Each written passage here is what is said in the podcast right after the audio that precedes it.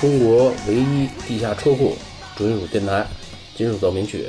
今天又是摇滚时刻，今天我们来继续《堕落天使》的下集。对，继续我们上一期的内容啊。嗯刚才这个啊，我忘了介绍我自己了啊。啊，你不用介绍，没事，大家都认识你啊，啊。我是小胖黄黄小胖啊啊，，我是小胖儿啊。刚才这个第一首这个曲子就是我最钟爱的毒药的曲子啊。也是咱们这个这期节目的主题曲啊。对，主题曲《Fallen Angel》嗯堕落天使。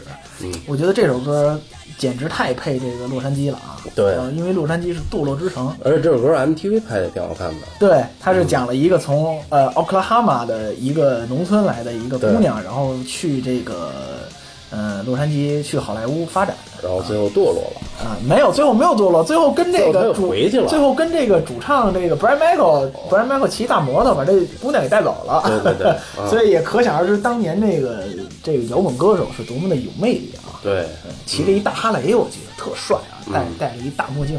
对，哈雷摩托，然后杰克丹尼，杰克丹尼然后还有万宝路香烟，对这都是原来的摇滚乐手是必配的是三大件儿吗？就有点那八十年代那什么冰箱、洗衣机、电视机呃、自行车、手表自、行车、手表、缝纫机是吧？有点那七十年代、八十年代三大件儿和四大件儿的感觉啊。对，这首歌也是这个这个这个，我就我我我个人是最喜欢的了啊。呃，很多人喜欢毒药，一个是这首歌，还有一个是每朵玫瑰都有刺儿，对就是上榜那首歌。上榜，因为它是这个在这个公告牌第一名啊，对，那会儿打榜的基本都是情歌，都是情歌而且这个呃，这首歌也在这个公告牌上是持续了几十周之久啊，嗯，啊，也是也是非常厉害的，节奏非常明快的一首歌。对对对，非常非常非常好听的一首歌啊。嗯，那咱们再给这个继续聊这个亲爱的美国之行听众们聊聊这个看这个演出的情况啊。嗯就这个我我就觉得呢，这个这个我这次去呢，这个确实是特别的幸运啊。为什么呢？因为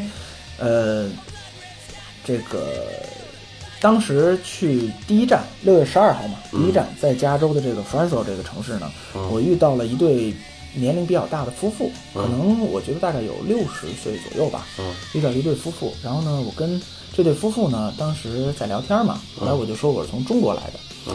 后来呢，这对夫妇都感觉特别的惊讶啊，说没想到说能有这个远来自这个中国的这个歌迷，因为可能在他们印象里，可能日本歌迷啊，对吧？台湾歌迷啊，或者说是这个泰国、东南亚的一些歌迷可能比较多。但是我跟他们说我来自中国，他们也是特别惊讶，他们还认为中国是一个比较落后的国家。因为他们觉得，因为毕竟这些东西是八十年代产物嘛，因为他们可能觉得八十年代中国可能没有人在听这种、这种音乐风格吧。八十年代还三大件儿呢，对，是不是？对。啊自行车、缝纫机、大立柜。缝纫机大立柜，对，啊。所以就是呃，当时就是因为我们留了个联呃联联系方式嘛，因为当时这对夫妇呢、也是要看接下来在这个旧金山的演出，嗯。嗯、所以呢，后来当时第二天呢，他给我发了个发了个短信，嗯说呢说你看完演出呢，说你来找我说呢我给你带了点东西，嗯。当时我还挺诧异的啊，我说他给我带了什么东西啊？嗯。就后来第二天看演出结束之后呢，他送了我一个这个 Brian Michael 嗯。主唱呢，呃签名的一顶这个红色的礼帽红色礼帽，对，嗯。然后呢还有一件呢，当时 Brian Michael 嗯、演出完了之后呢，他穿的这个呃 T 恤，嗯。把这两个东西都送给我了，我当时真的是觉得特别感动啊，因为我觉得这个，因为这两样东西现在价值不菲啊。对，价值不菲，因为我之前呃，因为我在克利夫兰有个特别好的朋友，也是嗯。特别喜欢流行金属，他在一五年的时候呢，去看了这个 Brian Michael 的个人演出，嗯。当时他演出结束之后呢，呃，他就是呃拍卖嘛，拍卖他给我买了一顶这个 Brian Michael 的帽子，嗯。当时他花了大概八百美金吧，嗯。大概是这个价格，然后他是送给我当生日礼物啊，嗯，然后我我也特别感谢他，啊，通过咱们这个这个平台，我也是非常感谢他。绿色的，啊，是那 哎，他给我那顶是黑的，然后呢哦。上面有一个红色骷髅，哦红色骷髅下边有两把吉他，然后呢嗯，Brian Michael 是在那个骷髅上给签的名，嗯。然后我的见面会呢也是戴着这顶帽子去的，嗯。然后 Brian Michael 一看我这个帽子呢，就问我说，哎，说你这帽子是从哪儿来的呀？嗯。然后我说啊，我说是我特别好的一个朋友在这个克利夫兰看着你的演出，然后呢，他当时买下来，然后送给我当这个生日礼物的。嗯。然后他们就特别激动嘛。嗯，因为当时因为国外现在看演出啊，这个见面会有一个规矩，就是不能给这个个人的物品签名，因为这是规矩，而且本身毒药的签名呢就非常非常的少。嗯。毒药签名，他们好像从八十年代开始就不是很喜欢给别人签名。嗯。但是当乐队知道我是从中国来的嘛，而且特意过来看的嘛，这个 Brian Michael 主动当时呢就说了两个事情。第一个事情就是呢说，呃，一会儿我们拍照完呢，呃，我们四个人会给你的一张给一张专辑上签名。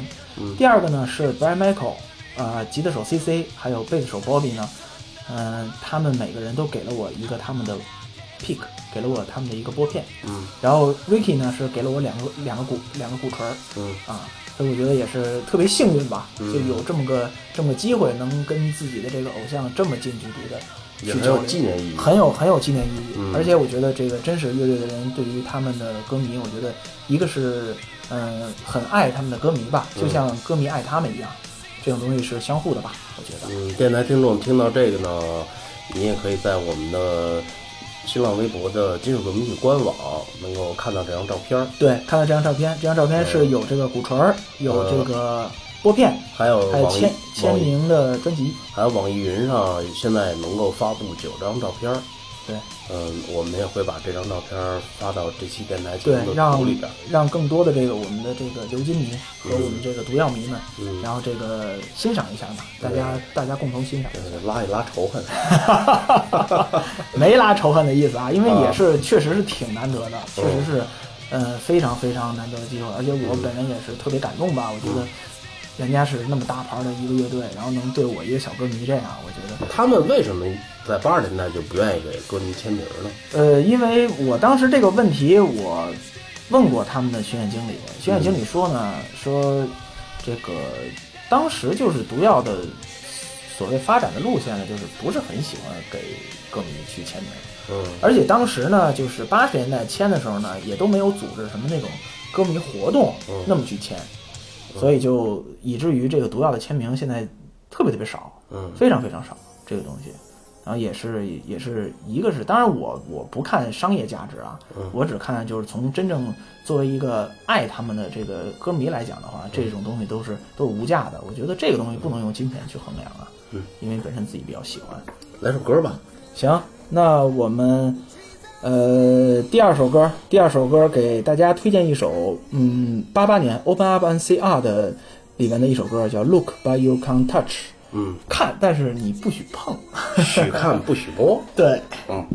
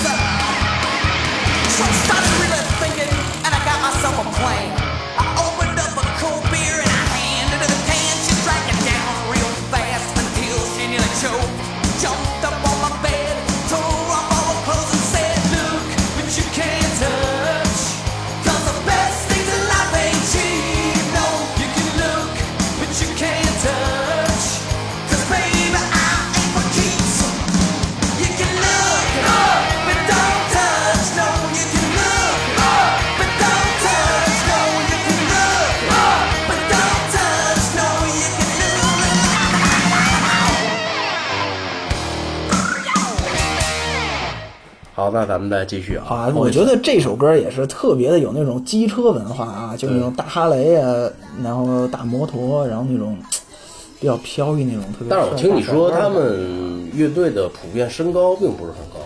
对他们，我觉得普遍身高是这样，嗯，大概在一米八零左右吧，哦，大概是这身高，属于在当年的流行金属乐手里边算比较矮的嘛，算我觉得是一个达标水平吧，啊，应该是一个是一个达是一个达标水平。如果要个儿太矮的，驾驭不了哈雷那种大的那对大型机车，他也没法骑呀，对。然后这个也是跟当时跟毒药四个人也是一块儿。一块儿拍了拍了拍了那个照片啊，然后当时签名的时候还有一个小小插曲啊，因为我当时签名的时候呢，就我拍照片的时候拿的是一张八八年 Open Up and CR 这张专辑的黑胶，嗯，因为它大嘛，我觉得我就拿这黑胶呢照一张相，然后结果主唱 Brad 就跟我说说，呃，我在这上面给你签名吧，然后我提前啊动了点小心思，嗯，我把那个他们第一张专辑的日版首版的那个那个。割片纸放在我牛仔裤的兜里，嗯，然后我就从兜里给掏出来了。我说：“你能在这上面给我签吗？”然后他说：“可以啊，没问题。”然后他跟工作人员说：“说工作人员给我拿根笔。”然后我又从我这右兜里啊掏出一杆金色的笔来。我说：“不用，我这儿有。”然后 Brian 跟我说：“说你是有准备而来。”我说：“是的。”我说：“我是有准备而来的。”其实他们是不给那个，是所没有任何一个人在现场拿到签名的，因为他的明文要求就是。不允许有私人物品的签名，这是他们参加演唱会的要求。那他们怎么签名呢？就没有没有签名活动，签名只是送你一张有他们四个人签名的一个海报。但是我那海报我还有两个啊，因为当时正好多出来一张。你不是看了三场吗？不是，因为不，因为我只参加了一场的，买了一场的 VIP 票，因为另外两场都没有 VIP 票了，就已经全部全部 sold out，所以我就只买了这个城市的一场。所以他们就是给。给这个参加 VIP 活动的人呢，就是送了这么一个签名的海报，还还送什么呢？还送了一个酒壶，嗯嗯，还有两个酒盅，嗯。嗯，送了这么一个一个小礼盒，然后上面都印着这个 Poison 的 logo，嗯。啊，黑色的酒壶，嗯，也是非常漂亮的这个这个东西，嗯，再听首歌，行，那咱们给听众们推荐八八年还是八八年这张专辑《You Mom Don't Dance》，嗯。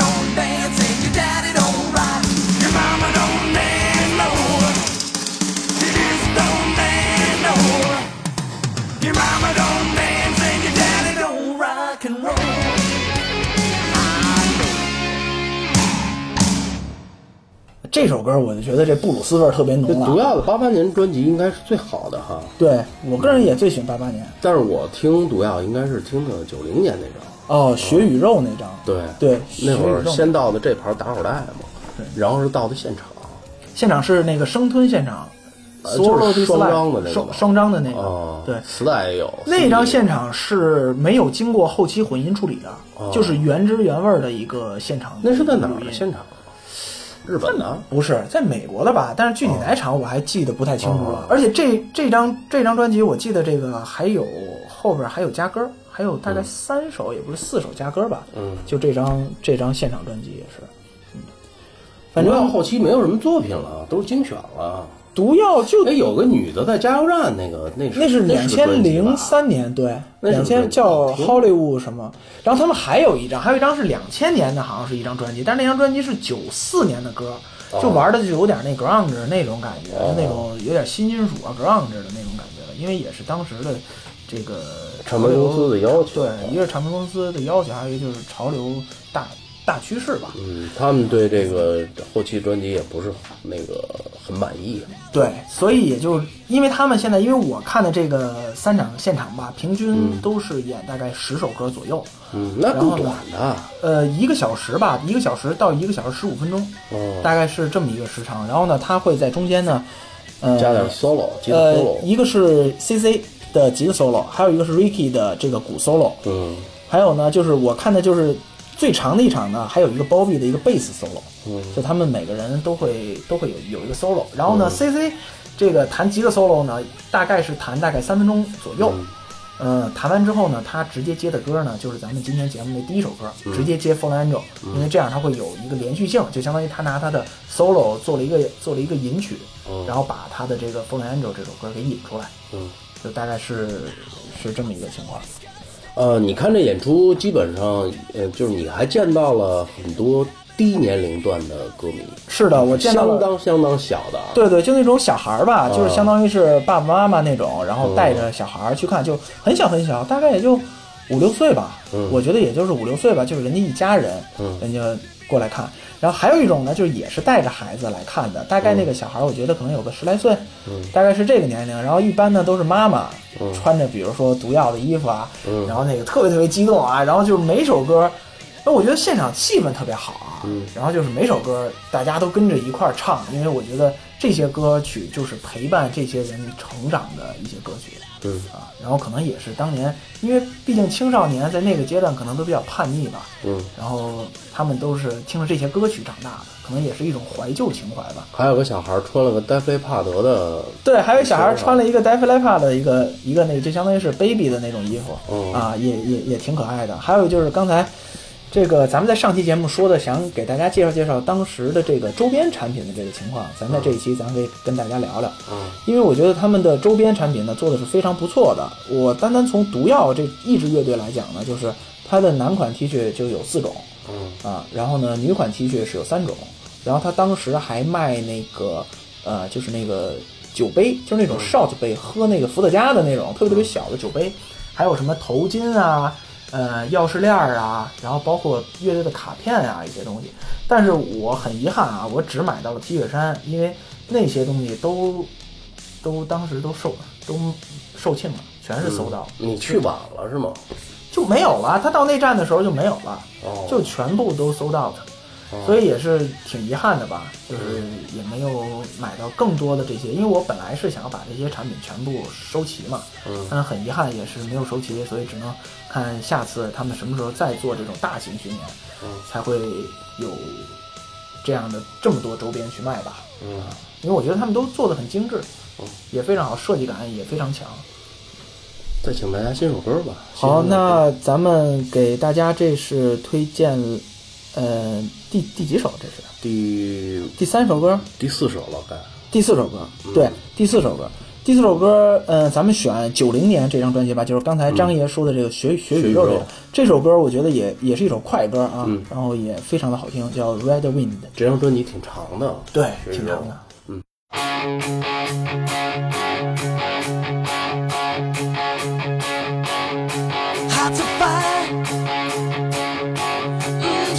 Stone.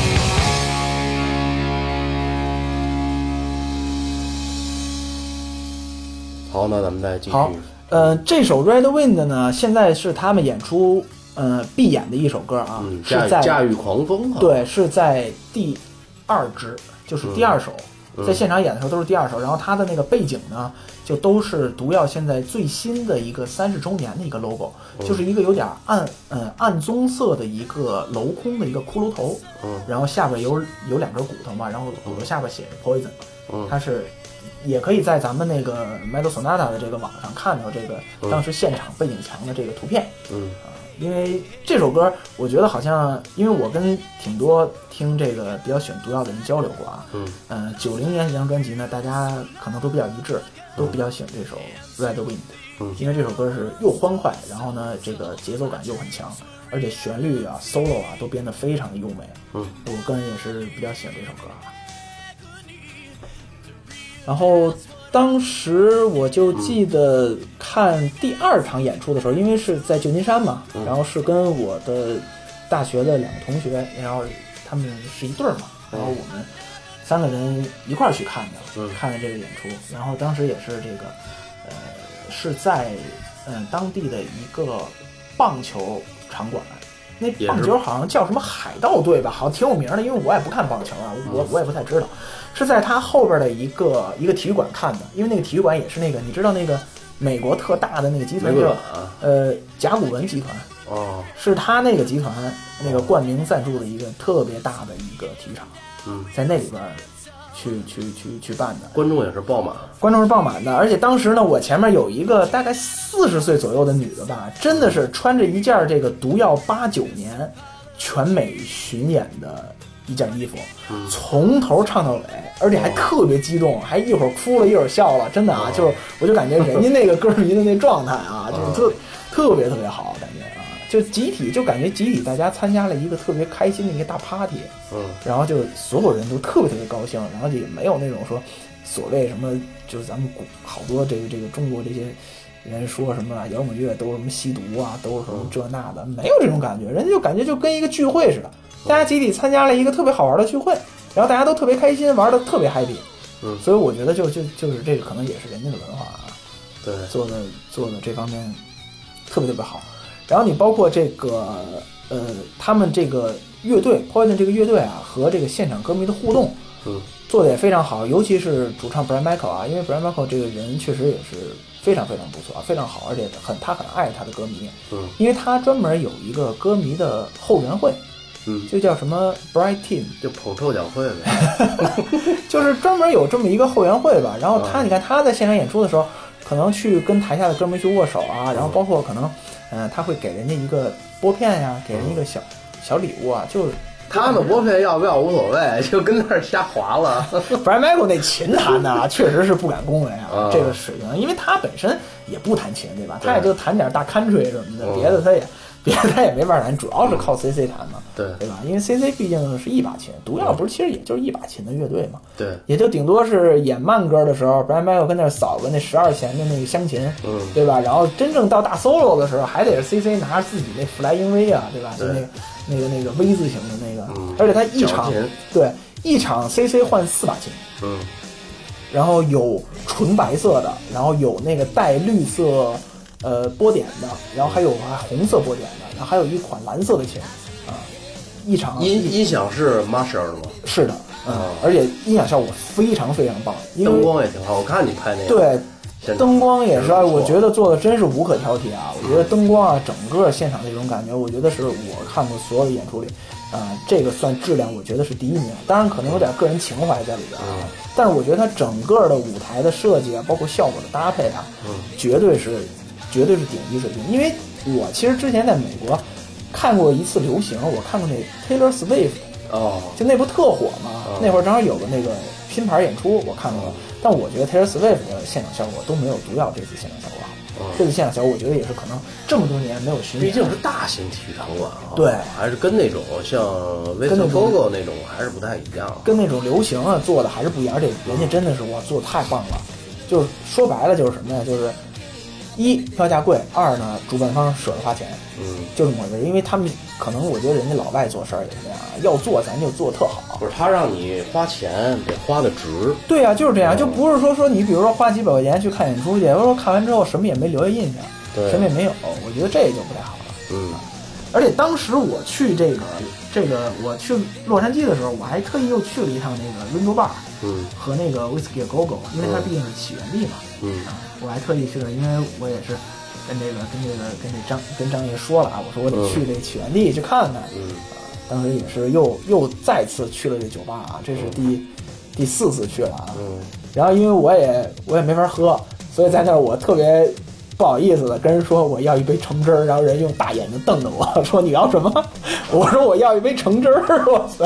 啊，你是喝不了啤酒是吗？对对对，我有点过敏，所以就不喝了。啊我说我也不不好喝，嗯，我老觉得这啤酒味儿全一样啊，没什么意思。嗯 行，那再来首歌呗。行，这个呃第第第五首歌，嗯，第五第五首歌，哎，这首歌还挺有特点。这首歌呢，这个，因为它这首歌这个旋律这个律动性特别强，我觉得，所以呢，呃，当唱到这这个歌名的时候呢，这个每次这个主唱都是把这个麦克风直接给台底下的人了，嗯这样台底下人唱了啊。那这首歌呢就叫《Ask Me Bob》。嗯。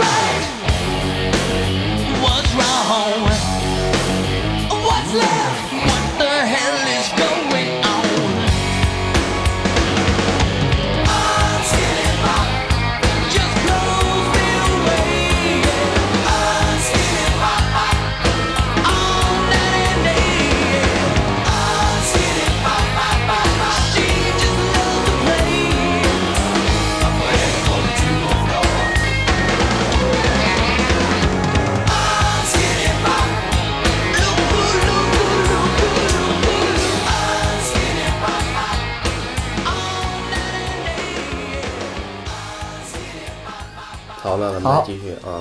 当时刚才咱们聊了聊了聊了这首歌啊，这首歌因为它刚开始有一个 a n skinny bob，然后有 a n skinny bob a n skinny bob bob bob，它有它有这么个节奏，嗯。所以呢，主唱这个做互动性也做特特别好啊，就是那个安 a n skinny bob 对，就是 logo logo logo logo，就是这个，就就这首歌啊，嗯，也也是也是那个互动的特好啊，就像刚才对嗯，刚才就像刚才我跟我跟张爷我们俩聊的，就说这个感觉现场就是一个大型聚会对，啊，就是一些让人家没有那种特别陌生的感觉。对一点陌生的感觉，然后就是现场气氛特别好，然后你跟你周围的人都可以聊天儿，对吧？因为你们毕竟你们都有一个共同爱好，觉得这也是人与人之间的一个交集吧，嗯啊，然后这个聊的也是非常非常的非常非常开心啊，嗯然后乐队呢也是这个，嗯，我估计这个应该在明年还会有可能会有欧洲巡演。欧洲，对对对，应该会有欧洲，因为毕竟毒药的专辑在世界上的销量是几千万张，嗯。它在北美的销量是大概在一千五百万张吧。嗯。啊，这也15白金是对啊，这也是一个非常庞大的销量。啊。嗯，那日本也挺高哈。对啊，日本也那当然日本也是也是也是非常高啊，嗯。但是因为之前也是因为主唱自己非常火爆啊，所以可能他也不想跟毒药乐队一块玩，但是可能通过这次巡演，可能他因为人都是会被感动嘛，对吧？嗯有的时候他到了他这个年龄，可能觉得钱这种东西，六二年出生的哈。对，可能觉得钱这种东西就无所谓了，所以这个这个可能今后我们可能会看到更多更多的这个 Poison 的的演出啊，因为毕竟随着这个随着这个年龄的增长，我觉得他们这一站下来大概有二十多站吧，嗯因为它历时两个两个多月三个月嘛，嗯大概有二三十站嘛。这都在美国哈。呃，北美就都在北美，它就叫北美北美的巡演嘛，它在北美地区嘛。加拿大有吗？加拿大有加拿大有四站，加拿大四哦站是蒙特利尔有一站，然后卡尔加里有一站，然后埃蒙顿有一站，然后温哥华有一站。哦就他选了这四个，因为我老觉得人家外国人就做演出选地儿不是随便选的，嗯人家肯定也都是看一个是当地的这个这个经济条件，对吧？嗯你不能弄一特穷一山沟里演，那也没人去看去。嗯所以人家选的这些地儿肯定也是都经过计算的，因为毕竟人家会有很专业的这种组织公司去帮他们组织、去帮他们运营的嘛。这肯定人家都是经过精确计算，哪块的歌迷多呀，对吧？啊，比如说当年他们早期在哪儿歌迷基础就非常好，就跟美国选总统一样嘛，对吧？他们当初是去日落大道发展的吗？是的，他们是从从宾夕法尼亚，然后当时是八十年代初期，费城的。他们是不是费城的？宾夕法尼亚的一个哪个城市，我记不太清楚了因为市对一个小城市，然后也是这个，呃，哎，灰姑娘也是宾夕法尼亚的。但是灰姑娘现在真是不行了，因为灰姑娘这乐队名义上没解散，但其实就跟解散一样。嗯，对。而且那。Tom Kiefer 天天带着他老婆上台唱去，然后底下一帮人骂。哦因为我那克利夫兰那哥们儿，他给我讲过，他去看过那汤汤姆 Kiefer 嘛，然后他就底下一帮人都骂，说这老太太是谁呀、说让老太太滚下去，嗯骂了半天。后来那主唱不好意思了，说啊不好意思大家，说这是我夫人。哦，上台也不介绍。上台也不介绍，然后然后就跟那儿唱。问题是，哦就这女的就唱一首歌，就唱那首柔歌，声音多大那个 不是，就那首八八年那个 Don't You Want to 呃，啊，那就八八年那种。对啊，就唱这首柔歌，然后还跑调。哦，我哥们儿说了，还还还跑调，哦然后底一帮人骂嘛，说哎哦别吃什么的，就在那儿无无限骂。结果骂完之后，那主唱不好意思介绍也说这是我是我外父。哦 然后哎呦我塞，然后底下人都不说话了，就特无语了那种。哦，他可能也不爱带着那哥四个，就那另外那哥仨玩嘛。嗯灰姑娘也是演出最后一次好像是一二年，嗯然后就没了，一直到现在都没演出。但是我觉得，嗯，可能他们乐手之间也会有交流，就通过其他乐队可能一看这么多歌迷来看，而且灰姑娘当年也是非常成功啊。嗯我觉得可能在今后应该会有希望看到他们以这个原始成员，他对他对吧？他们四个嗯原始成员去演吧，看看今后有没有机会去看看这场演出吧。嗯，刚才上期节目张爷说的那个九一年的那张双张现场。叫《Swallow This Life》吧，嗯。还是就反正是叫我自己翻译成叫生吞现场啊，因为哦 swallow 就啊。吞的那个哦吞的那个意思嘛。嗯。然后这个现场也是原汁原味儿的，这个没有经过混音处理的。嗯。然后呢，那咱们呢给大家推荐这个第六首歌呢，就是在这张现场专辑里的歌，但是咱们不推荐现场现场的歌，咱们推荐的是九一年呢这张现场专辑里的录音室的一首歌。嗯，这首歌还有个 MV 呢，我记得刚开始一上来是几个科学家吧，然后弄点什么激光什么的，哦就反正就当年那个年代就有点那个终结者那感觉，你哦大概那意思。那种题材。哎，对，，大概那种题材，在九一年嘛，这首歌叫《So Tell Me Why》。好嘞。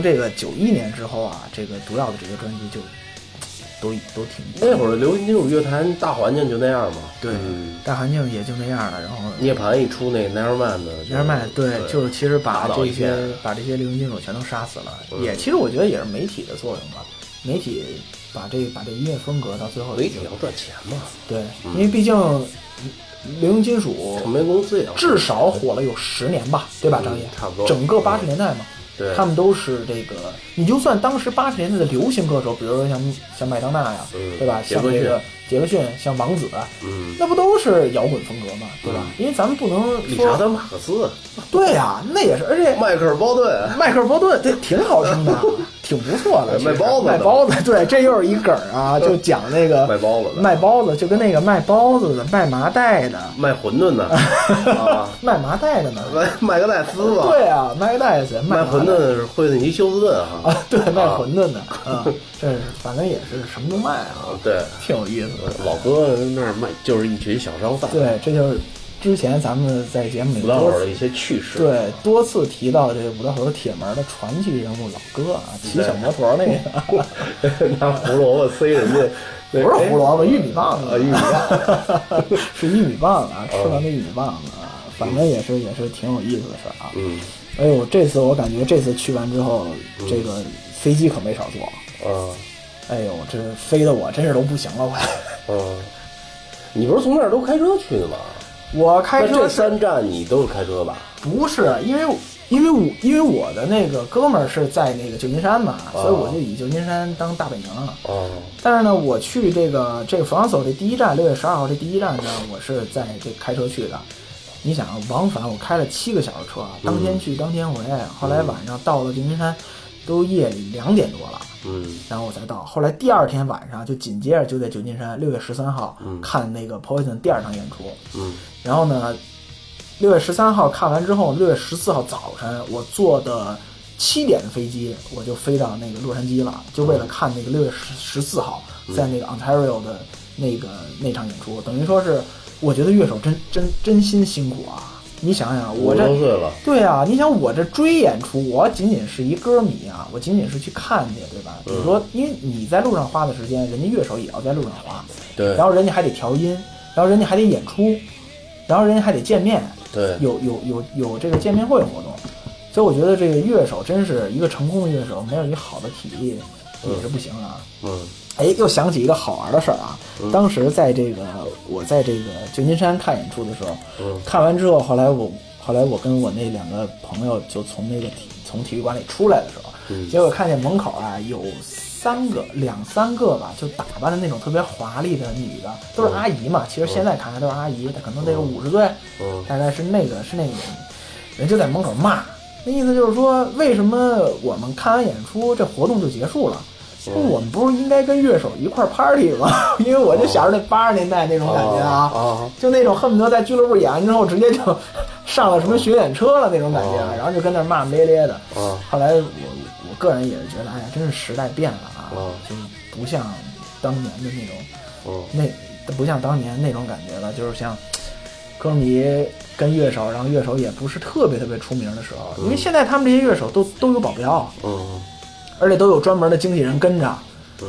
就看管的比较严嘛。因为我觉得可能也跟那个就当时那个 Pantera 那吉他手被枪杀了嘛，不是？嗯，对，我觉得可能从那件事情，零四年啊，零四年，对、我觉得可能从那件事情之后之后，呃，很所有的乐手吧，我觉得可能也对于自身保护也是非常非常、非常非常重视的吧。嗯。因为毕竟可能真的有那种所谓的狂热那种极端歌迷会、会做出一些不冷静的事情，嗯，这也特别不好的，对也是对这种音乐风格其实产生了一不好的影响，就让大家觉得又死人啊，又又又又又出踩踏啊什么的。哦，那就是说这仨女的当初 跟着人走，我就觉得就是 groupie 啊，肯定是，就跟咱们在那个 Eric Guns 那个节目介绍的那个、啊那叫什么 Lucy 啊，那个那个那大妈叫 Lucy 还是叫什么呀？人主唱还能叫出名来，然后非常高兴的说，啊我二十五年前这个我去过主唱的屋子里，对吧？啊我觉得可能也，嗨，其实这不是乐手嘛，乐手不是都都都都这样，年轻嘛，不就都这样吗？反正我觉得这个演出看的也是，嗯，我觉得是非常非常成功吧。嗯因为我觉得这是我看这么多年演出，我觉得我最让我能达到一个一个满意的程度吧。嗯因为从各方面都是，呃，达到满意程度，而且当时去天气也很好，嗯，对吧？因为毕竟是加州嘛，加州蓝天白云，蓝对蓝天白云，万里无云，是不是有一相声？那个客似云来，对啊，客似客似云来啊，下联不是万里无云，啊，还有书中自有颜如玉，书中自有颜如玉。说啊看了半天 书，就看俩大娘们儿。嗯，在加州应该路边上都是什么那种棕榈树是吧？对，棕榈树，对，啊因为它属于就比较热嘛，因为它其实加州北部还好，因为加州北部就是湾区嘛，湾区就旧金山那块儿，旧金山就很凉快，因为我在那段时间都是十几度，它虽然是六月份嘛，对吧？它六月初嘛。然后都是十几度，但是我一到洛杉矶就立刻三十度，嗯然后阳光暴晒啊那种。那也比前两天北京凉快。是我我 我在那几天，我在那几天，我听说北京都、都那个四十三度。都四十多度了，对。啊，说、说太热了，我说我得上美国避避暑去。行，那咱们推荐今天节目，咱们推荐今天节目最后一首歌吧。然后啊。也是这个咱们之前聊的毒药最有名的一首歌了啊，就是朵朵玫瑰都有刺儿，Every Rose Has Its Thorn，然后来结束我们今天的节目。当年的非常好听的一首非常非常好。听，然后也是这个湘琴，整个它有两种风格。Brad Michael 弹的，Brad Michael 弹的乡琴，对，弹的十二弦的那个那个湘琴，然后也是当年的这个金曲，也是毒药最获成功的一首曲子。而且在演这首曲子的时候呢，呃，他的舞台背景呢飘扬的是美国国旗，嗯。啊，然后也是非常非常好听、非常非常感人的一首歌。嗯，那咱们用这首歌结束今天的节目，嗯也好了谢谢大家对咱们 Metal Sonata 对咱们的这个 Rocking Time 的这个支持。嗯，好，感谢小胖啊，今天又跟咱们呃聊了两期毒药，两期毒药嗯，也是聊的是。呃，津津有味儿，催人尿下。有，而且他喝了不少水啊，太渴了。好，那各位摇滚党，各位流金迷，拜拜，好，下期见。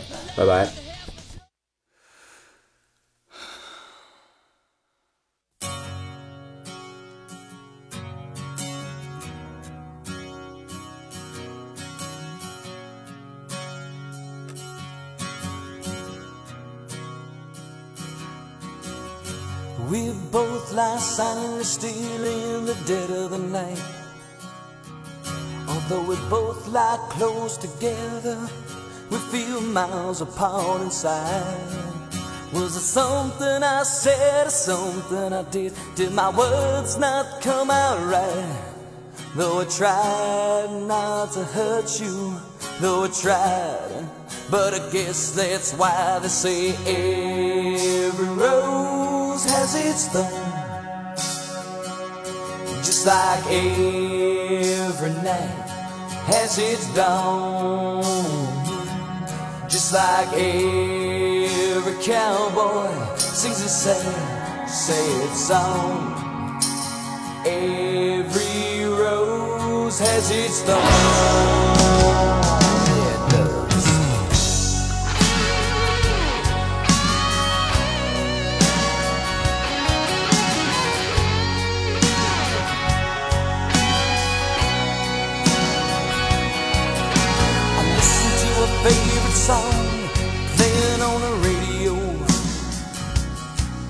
The DJ said love's a game of easy come and easy go.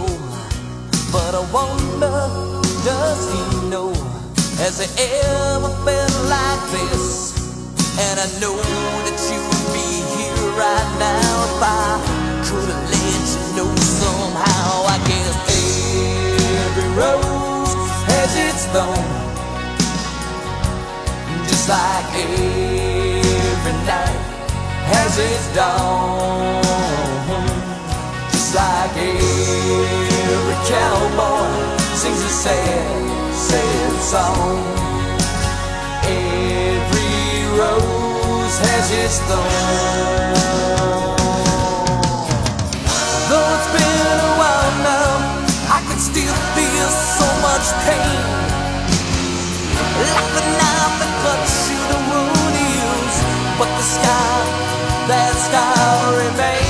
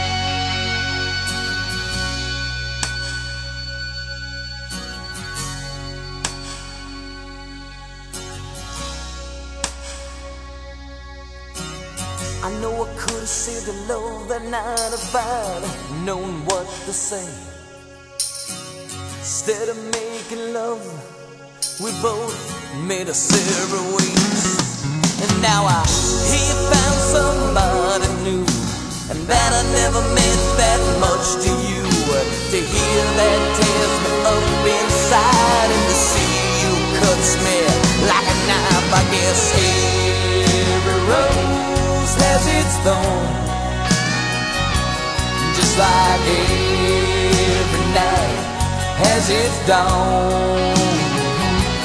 Just like every cowboy sings a sad, sad song. Every rose has its thorn.